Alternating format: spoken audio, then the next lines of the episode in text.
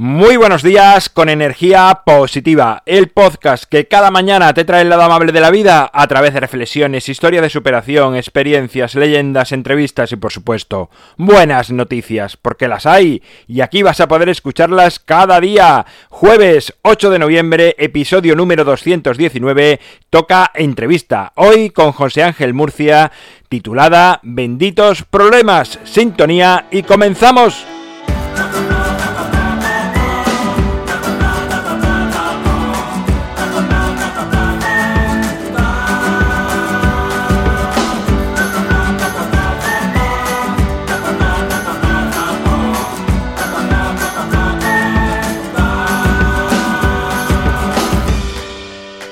Buenos días de nuevo en este jueves. Hoy nos acercamos al mundo de las matemáticas desde un punto de vista divertido, que hacen que cada problema sea un reto que superar de múltiples formas porque al contrario de lo que hemos creído siempre, la gran mayoría de problemas no tienen una única solución.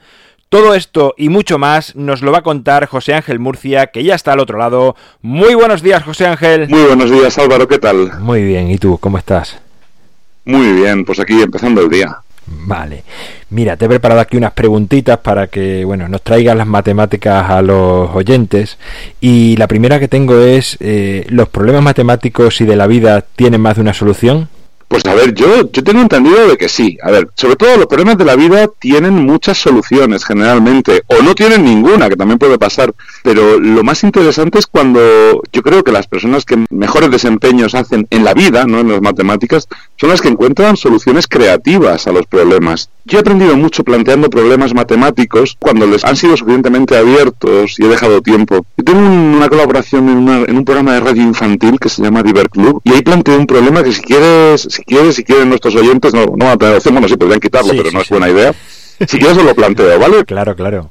Además que genera siempre un, sonido, a ver si le pasa a nuestros oyentes, un sonido de cuando empiezo. Decía aquel original, decía, un tren sale de Madrid, este es el momento en que la gente dice, dirección Cádiz a las 10 de la mañana y dos horas más tarde sale un tren de Cádiz dirección Madrid. Cuando se cruzan, yo se voy a decir a las 13 y 14, por, aquello de las 13 y 14, cuando se cruzan los conductores se saludan con la mano. Oye, en ese preciso momento, ¿cuál está más cerca de Cádiz?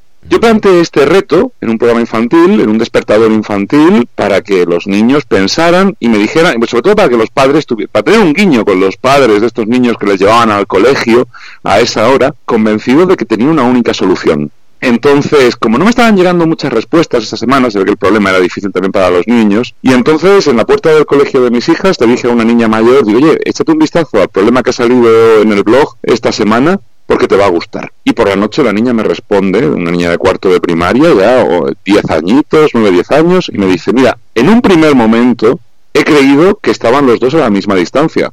Digo, leñe, claro, lo que yo pensaba en todo momento. Yo pensaba que el problema tenía una solución.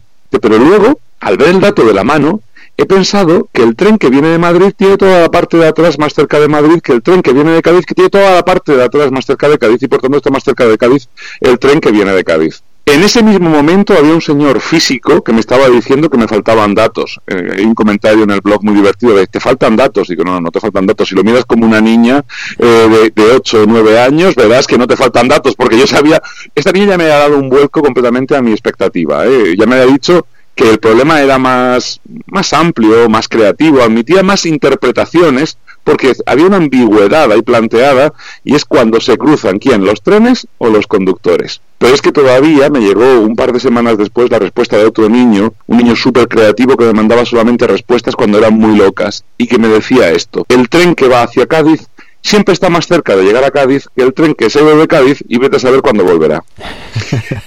Y creo que, que, que, eso, es, eso es lo que más nos acerca la creatividad y, la, y, la, imaginación de un niño con tiempo para pensar algo ocurrente, porque él sabe que está haciendo un pequeño chiste, pero él sabe también que está aplicando la creatividad a un problema. Y creo que ese es el asunto, que los problemas del colegio, los problemas de matemáticas del colegio, del instituto, de la universidad, se han vuelto demasiado específicos, datos, operaciones, resultado, que solamente son una, una excusa para plantear una operación a los niños.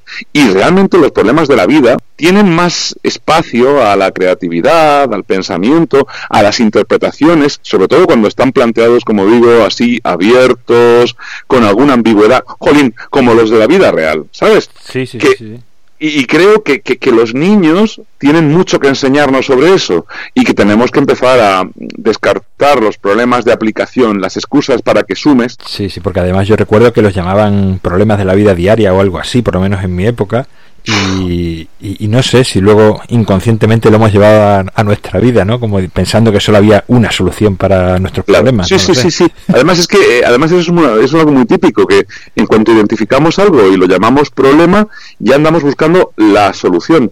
Y realmente sabemos que por suerte, por desgracia, muchos problemas no tienen una solución, no tienen la solución, sino que tienen soluciones, tienen aproximaciones, tienen o, directamente no, lo tienen, que también ya sería es lo peor, eh, no pongamos en el peor de los casos, pero en los problemas de la vida diaria no siempre tienen una solución única. Bueno, entonces por lo que dice está claro, ¿no? Que las matemáticas serían, desde un punto de vista más creativo, mucho más atractivas para, para los niños y para los adultos y para todos, ¿no? Yo desde luego veo así. Hay que conseguir traer la creatividad a las matemáticas y llevar las matemáticas a la creatividad, porque muchas veces yo creo que hay una forma de pensar mm, de mayores que, y muy matemática que cercena esa creatividad. Y yo creo que llegamos al mundo con más herramientas para ser creativos que las que con las que salimos de la escuela. Y creo que por ahí hay que darle una vuelta así. ¿Y los problemas pueden hacernos mejorar personalmente? Sin ninguna duda. O sea, a, mí por lo menos eh, el, hecho de plantear problemas a niños y a maestros y a personas adultas, dándoles herramientas para resolverlos, dejándoles materiales para que los ejemplifiquen, poniendo problemas suficientemente abiertos y escuchándoles y preguntándoles, oye, ¿cómo lo has hecho? Oye, ¿y alguien lo ha hecho de otra manera? Porque esa es una pregunta que muchas veces se nos, se nos pasa. Parece que, ¿cómo lo has hecho? ¿Con una suma o con una.? Eh, esto suele ser al revés. Te pregunta el, alumno, dice, profe, sumo, y si ve que pones mala cara, pues dice, pues, por resto. Y, es como problemas binarios que solo admiten dos operaciones. ¿no? Si no es el máximo común divisor, es el mínimo común múltiplo. Pero no, no me, no me líes, ¿no? No, no, es que en realidad los problemas reales no se hacen con esta operación o la otra. Los problemas reales se tienen que resolver a, fuerza de creatividad y de pensamiento. Y yo creo que hay, desde las matemáticas y hacia las matemáticas, hay mucho camino de ida y vuelta que nos puede hacer mejores. A mí, desde luego, yo, sin, sin querer fardar con esto, yo, eh, mi, manera de pensar y de ver el mundo ha cambiado mucho desde que planteo problemas. También desde que los resuelvo, ¿no? Entonces, y, pero sobre todo escuchando, escuchando a la gente resolver problemas y lo que tiene que decir sobre ellos. Sí, sí, sin duda. Sí, y además se me ha ocurrido ahora, ¿no? Que, que no sé si, si pasará en otras materias, pero sí es verdad que con las matemáticas, cuando uno llega a la solución final, siente como una satisfacción como muy grande cuando llega a su propia conclusión, a su propia solución. Sí, bueno, sin duda, pero que, que no sea esa la única, que, haya satisfacción también en reflexionar sobre el proceso. Sí, exactamente, sí, pero cuando llega al final es como dice, ostras, como que te sientes muy satisfecho. No, no sé si pasa con otras materias, pero se me ha ocurrido ahora. Sí, sí, bueno, las matemáticas desde luego les ocurre eso, ¿no? Que cuando que cuando cuando cuando acabas con algo dices, bueno, ya está. Si acaso cuando terminas de, aprender matemáticas y no se te daban bien, también dices, bueno, ya está bien. Pero pero no, en realidad sí, yo creo que hay mucho hay además hay que hay que procurar desde la educación se nos está recordando ahora mucho que hay que generar momentos en los que tenga en, por lo menos cuando doy formación de maestros hay que facilitar que los que los alumnos tengan alguna vez al año la sensación de que han hecho algo bien, ¿no? Y, y, demasiadas veces desde, desde las matemáticas no estamos facilitando esa, esa sensación, sino más bien la contraria, la sensación de que todo mal. Y he visto, bueno, tu proyecto tocamate.com, ¿no? Que, bueno, me parece precioso y me gustaría que compartiese los objetivos y la visión que hay detrás de todo esto. Pues mira, eh, el, blog lo tengo muy abandonado, el pobre. Está, bueno, quedan ahí 200 entradas de materiales, de recursos, de, de, retos para ir pensando, de problemas abiertos, de problemas divergentes, de problemas diferentes y de muchos materiales para ayudarnos con las matemáticas. Pero luego estoy en el resto de, de redes como, como Tocamate, sí la idea es primero responder a mis alumnos estos que me miraban con yo vengo de, ser profesor de secundaria ahora estoy dando formación de maestros inicial en la universidad y continuada maestros en ejercicio. Y, nace como respuesta a mis alumnos que me veían llegar por el pasillo y decían jo que toca mate y yo lo que me daba cuenta es que demasiadas veces las cosas se hacían porque tocaban y muy pocas veces las cosas se hacían tocando. Y yo, que soy muy tocón y que me gusta mucho poner ejemplos visuales y poner ejemplos manipulativos, he estado aquí encajando unos cubos encajables, tratando de formar figuras con ellos, eh, piezas de Lego, cualquier material, palillos mondadientes, cualquier material eh, puede ser interesante para visualizar, para a través de la vista y a través de los sentidos entender eso que me están planteando. Entonces, de alguna manera, yo le decía, es que lo que os falta es manipular, es tocar. Es, feo porque manipulable es una, o manipulativo es una palabra fea que suena, suena como a querer comerle la cabeza a la gente. Y, en inglés se dice mucho más bonito, se dice hands-on, mathematics, matemáticas de poner las manos encima. Y es que creo que tenemos que ponerle, meterle mano, mucho más meterle mano a las matemáticas a través de, a través de la vista, a través de los sentidos, porque el ritmo, eh, los patrones, tienen muchísimo que decirnos. Yo ahora estoy encantadísimo con, con las fotos de Instagram, porque ando por ahí mirando, mirando el suelo, buscando repeticiones, buscando reiteraciones, buscando ritmos, porque parece que todo es idéntico cuando vas mirando el suelo, pero de repente te encuentras no solo formas geométricas, te encuentras cantidades, te encuentras baldosas de botones, por ejemplo, separan el andén de la vía en el tren, oye, que casi nunca son iguales.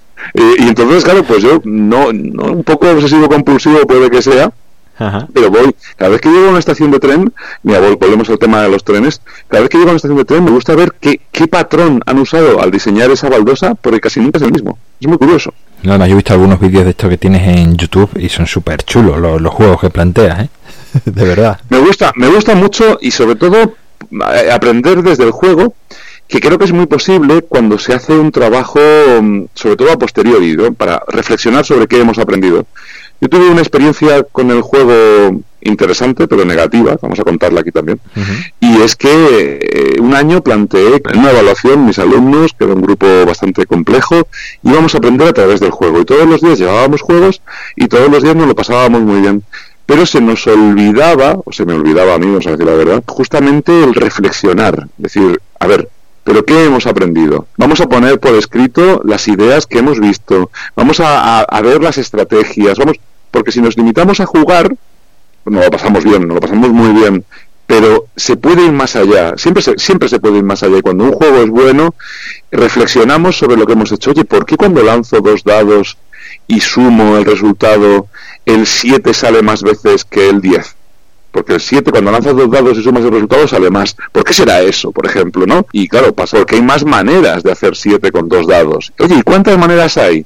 Pues en función de que sea un niño muy pequeño o de que sea un alumno mayor, podemos contarlas y podemos incluso calcular su probabilidad y podemos plantear el problema desde una perspectiva completamente distinta. ¿Puedes plantear un problema a los oyentes para que den vueltas durante el día? Claro que sí. De hecho, vamos a hacerlo a partir de algo que sea significativo para ellos.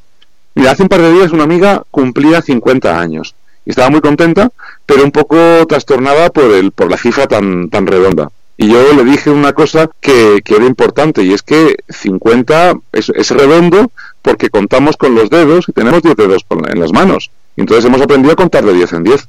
Pero en otras épocas contábamos de otra manera porque hemos contado muchas veces, eh, bueno, los huevos los seguimos contando en docenas, los meses los seguimos contando de 12 en 12, con las horas las contamos de 12 en 12, y, no, es por, no es por casualidad, es porque si los oyentes se miran la palma de la mano y usan el dedo pulgar para contar, eh, tienen enfrente de su dedo pulgar 12 falanges. Entonces, eh, posiblemente por eso, porque no hay constancia escrita de, esta historia, posiblemente por eso contamos de 12 en 12.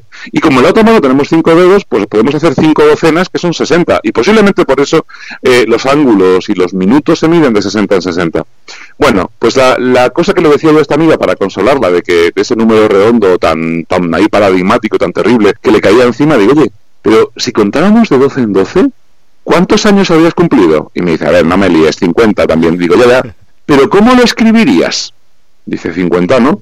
Digo, no, 50 serían, serían 5 docenas, eso son 60. Digo, ¿cómo escribirías? ¿Qué, qué, cifras pondrías? Claro, si agrupáramos de 12 en 12, no escribiríamos 50 con un 5 y un 0. Sería 50 igual, porque eso no hay más tutía, son 50 vueltas que le hemos dado al sol con la Tierra, pero eh, ni se diría 50, probablemente, ni se escribiría 50, se escribiría de otra forma. Y esa es la pregunta que le vamos a lanzar a nuestros oyentes. ¿Cómo escribirían su, el año, los años que tengan cada uno, si lo hubieran hecho grupos de, de 12. ¿Qué te parece? Interesante, está la mente ahí ya casi hecha un nudo. vale, vale, perfecto. Pues nada, ahí queda el, el, problema. Y dinos por último dónde pueden seguirte o contactarte las personas interesadas en saber más sobre ti. Pues yo tengo, tengo un consultorio en el blog que de cuando en cuando me siguen llegando preguntas tipo ¿por qué a veces al dividir el resultado sale mayor que el dividendo? Y, me, suelen decir, hombre, si divido 40 entre 0,5, me sale 80. Y esa pregunta la he respondido ya varias veces. Entonces, eh, en tocamates.com, sin duda, pueden contactar conmigo, pueden escribirme, hay un formulario de contacto y salgo yo. Y luego en las redes sociales como arroba tocamates, en Instagram, en Pinterest, en YouTube, en Twitter, por ahí estoy siempre con arroba tocamates. Siempre dispuesto a tocar y a, y a meterle mano a las matemáticas. Genial.